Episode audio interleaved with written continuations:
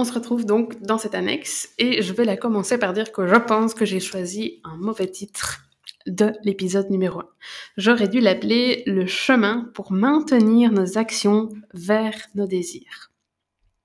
Premièrement, qu'est-ce que j'entends par désir? Alors, euh, un désir, c'est une sensation euh, d'attraction que l'on ressent corporellement vers un objet et ou vers une situation future.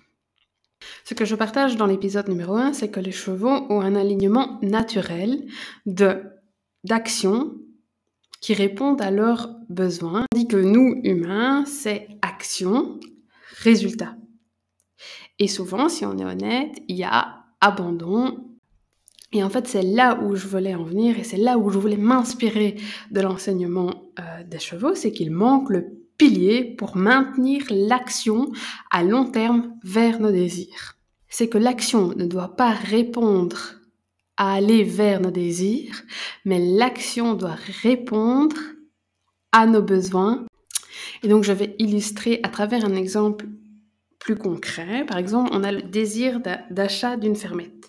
C'est important de se poser et de se demander, OK, mais quels sont mes besoins pour arriver à combler cette sensation d'attraction vers ma fermette.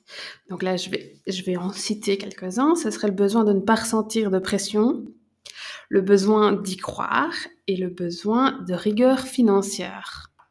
Et c'est à partir de ces besoins-là que je vais passer l'action et non pas à partir et uniquement à partir du désir d'achat d'une fermette. Parce que si je pars à travers le désir, je vais vous l'illustrer là à travers un exemple, ça serait par exemple mettre de l'argent de côté, travailler plus, augmenter mes tarifs horaires, mais ça ne,